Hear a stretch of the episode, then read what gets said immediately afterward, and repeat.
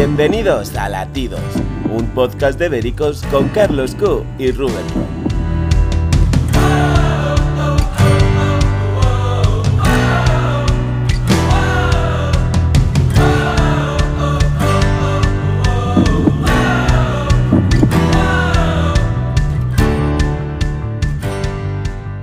Bienvenidos un miércoles más a Latidos. Esta semana el mundo del corazón está que echa humo y como siempre el periodista Carlos Q me acompaña para poner patas arriba a lo que nos intentan imponer a base de titulares.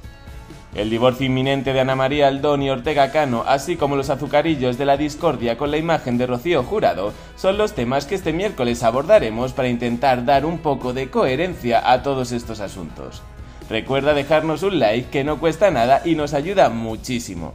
Ahora sí que sí, Carlos, ¿qué tal estás? Veo que has sobrevivido a la ola de calor. Bueno, eso parece.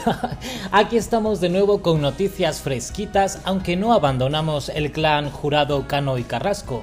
Y es que, como bien has dicho, han continuado los desencuentros entre Ana María Aldón y la familia de su marido. Y esto, como no podía ser de otra forma, ha estallado. Cada vez son más los que apuntan a un posible divorcio a corto plazo.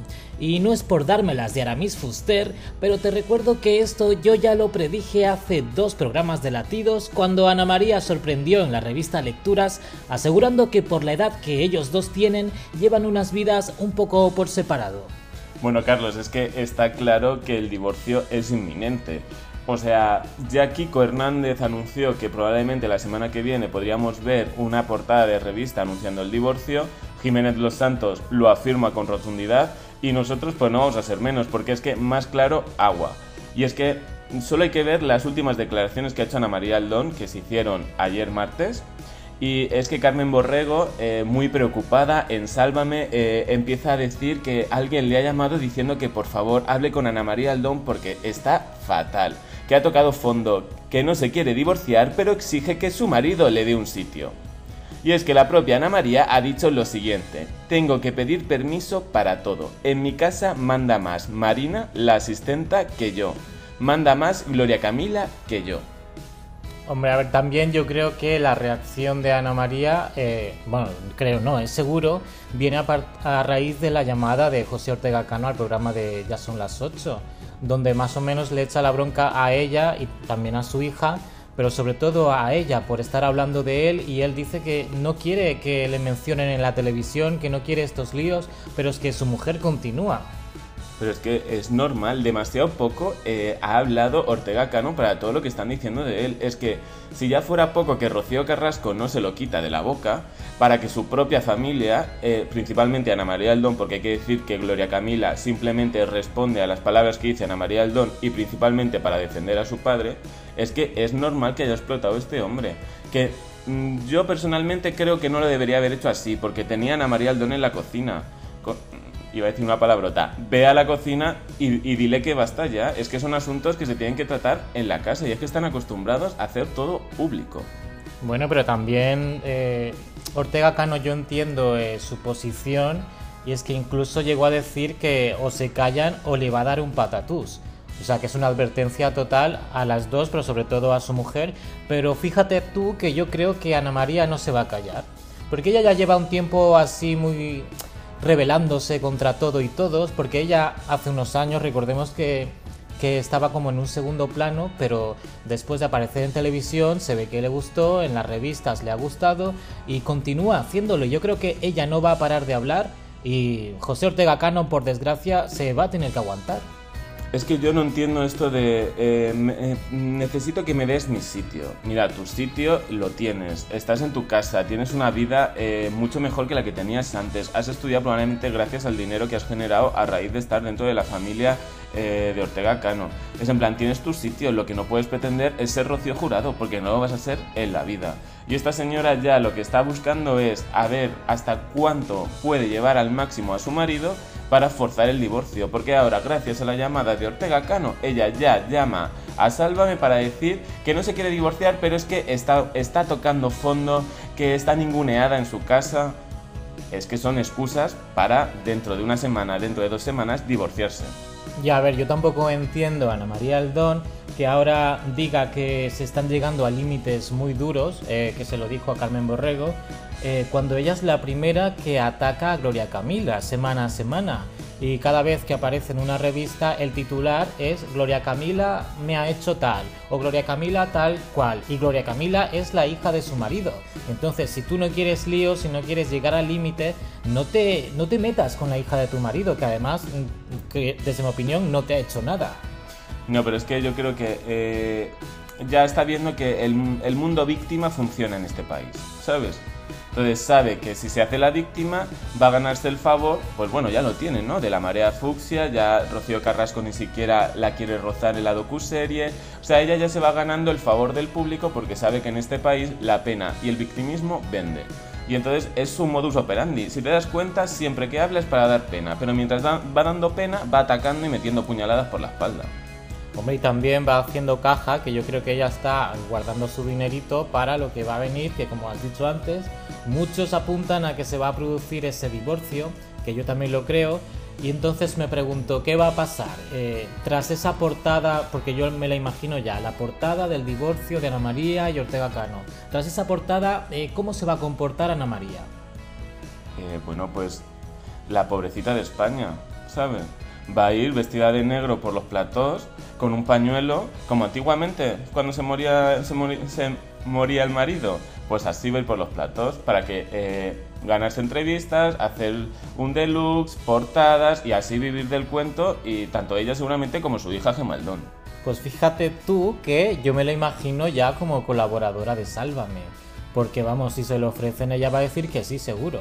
Y al programa le viene bien porque va a subir la audiencia porque ahora mismo este tema está llamando mucho la atención. Y tener a alguien que es o que ha sido la mujer de Ortega Cano contando todos los detalles de su vida les conviene mucho, les va a llamar la atención eso.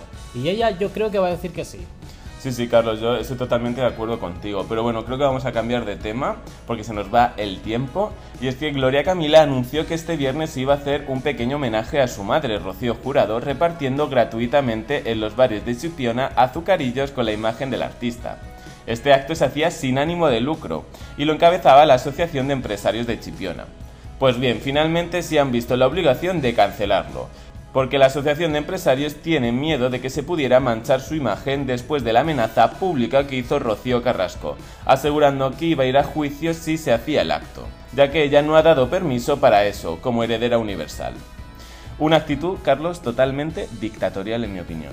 No, desde luego, eh, me parece bien además que hayas destacado que se trataba de un acto sin ánimo de lucro, porque si me dices que se va a sacar un dinero de eso, pues vale, le puedo llegar a entender la posición de Rocío Carrasco, pero en este caso, que no le va a hacer ningún daño ni a la imagen de su madre, que nunca la ha hecho ni va a querer hacerlo, ni a Rocío Carrasco, ni va a sacar dinero, eh, ¿por qué este ataque de Rocío Carrasco a su hermana? ¿Por qué no quiere que se haga este homenaje a la figura de su madre?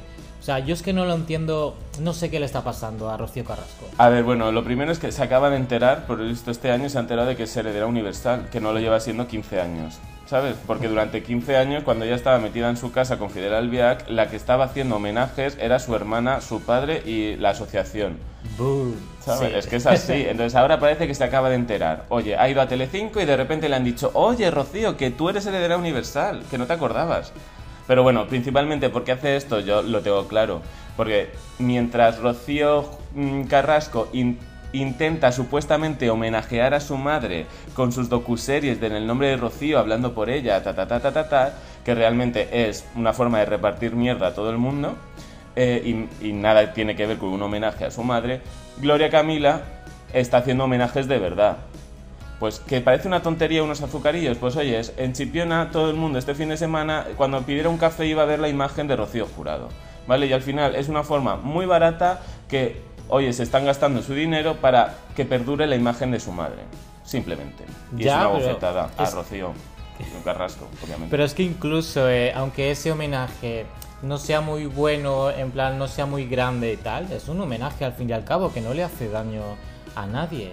Entonces ahí en ese caso, mm, bueno, pero hablando sobre los motivos de por qué Rocío Carrasco puede estar así en esta posición, eh, yo pienso que en Telecinco le han hecho demasiado la pelota que le han hecho creer que es una diosa, que es una diva y que puede hacer lo que le dé la gana con todos y con todo. Entonces a partir de... porque ella antes no era así, o sea, al menos no se mostraba así públicamente. Entonces ahora yo creo que ella se cree con el poder de decidir y hacer lo que le da la gana y sobre todo de digo yo, de mostrarlo en televisión. O sea, yo creo que todos estos conflictos le viene bien para luego hablarlo en sus documentales y programas que los va a hacer seguro. Sí, a ver, está claro que tiene una actitud totalmente altiva, soberbia en los platos. Eh, una actitud que recuerda mucho a su juventud, cuando se ponía eh, con esa actitud tan agresiva discutiendo tal en los platos, es que va por ese camino. O sea, eh, no sé si es el gen sálvame, que hay gente que lo lleva dentro, ¿sabes? Pero es una actitud, para mi opinión, bochornosa, porque tú das, por un lado quieres dar la imagen de víctima y por otro lado ser la verdugo, ¿sabes? Entonces, ¿cómo te comes eso? Pues fíjate también que yo creo que se va a arrepentir de esto, porque ahora es verdad que está en el boom, en Sálvame la adoran, le hacen la pelota, le eh, besan por donde pisa, pero ya conocemos cómo va la tele y sobre todo Tele5. Esto no le va a durar mucho tiempo y esto yo creo que se le va a venir en contra de ella eh, después de un tiempo y la van a criticar y le van a decir de todo, cuando ya no le sirva, cuando las audiencias ya estén bajas y le den una patada. No, sí, pero está claro, porque además, eh, ¿sabes lo que pasa? Que eh, este momento de fama que tiene, que ya las audiencias están bajando, ya no son las audiencias que tenía antes, recordemos que el estreno en abierto de su docuserie tuvo 13.000 espectadores más que Antena 3. O sea, me refiero que no ha sido eh, como esa generación de interés de, la anterior docuserie. Entonces, cuando esto acabe y cuando este boom acabe, ¿qué va a hacer Telecinco? Pues tiene que buscar los contrarios. Entonces, estoy seguro que Telecinco hará una docuserie o lo que sea de otro personaje de la familia Moedano que le lleve totalmente a la contraria. Y esto se va a convertir eh, como en un círculo vicioso en el que ella va a acabar mal, ¿sabes? Pero también te lo digo, tú te metes en esta guerra y ahora te lo comes. Y hablando de círculos, también estamos viendo como Rocío Carrasco ahora como que se está acercando un poco a Ana María Aldón, que es de la que hemos estado hablando hasta ahora. Yo creo que algo va a pasar entre ellas dos, yo creo que se van a aliar en contra de Ortega Cano. Pero a ver, porque Rocío Carrasco es muy lista. ¿Por qué no hace eso con Gloria Camila? Porque sabe que Gloria Camila le va a parar los pies. A Ana María Aldón le interesa la tele. Y entonces ahora sabe que si va en contra de Ortega Cano y de la familia de Ortega Cano, pues la van a llamar. Entonces simplemente es estas amistades para generar riqueza entre ellas, básicamente. Ya, bueno, pues quedamos a la espera de a ver qué pasa en los próximos días con Ana María Aldón y Ortega Cano, que como hemos dicho, a toda punta divorcio. Sí, además estar muy atento al canal que como sabéis siempre os estamos contando todo al momento. Pues con esto ponemos el broche final a este programa de latidos, pero como siempre no nos podemos ir sin que Carlos nos haga su pregunta de la semana. Así es Rubén y como has dicho la pregunta de esta semana es ¿Cuándo se producirá la ruptura definitiva de Ana María Aldón y Ortega Cano? Hagan, hagan apuestas en comentarios. Bueno, pues ahí queda la pregunta y esperamos vuestras respuestas en comentarios Recuerda que puedes escuchar este y los anteriores podcasts en Spotify buscando latidos o simplemente pinchando en el enlace que os dejamos aquí abajo. Gracias por escucharnos una semana más y a ti Carlos por acompañarnos. Un saludo a todos y gracias a ti Rubén. Nos vemos la próxima semana.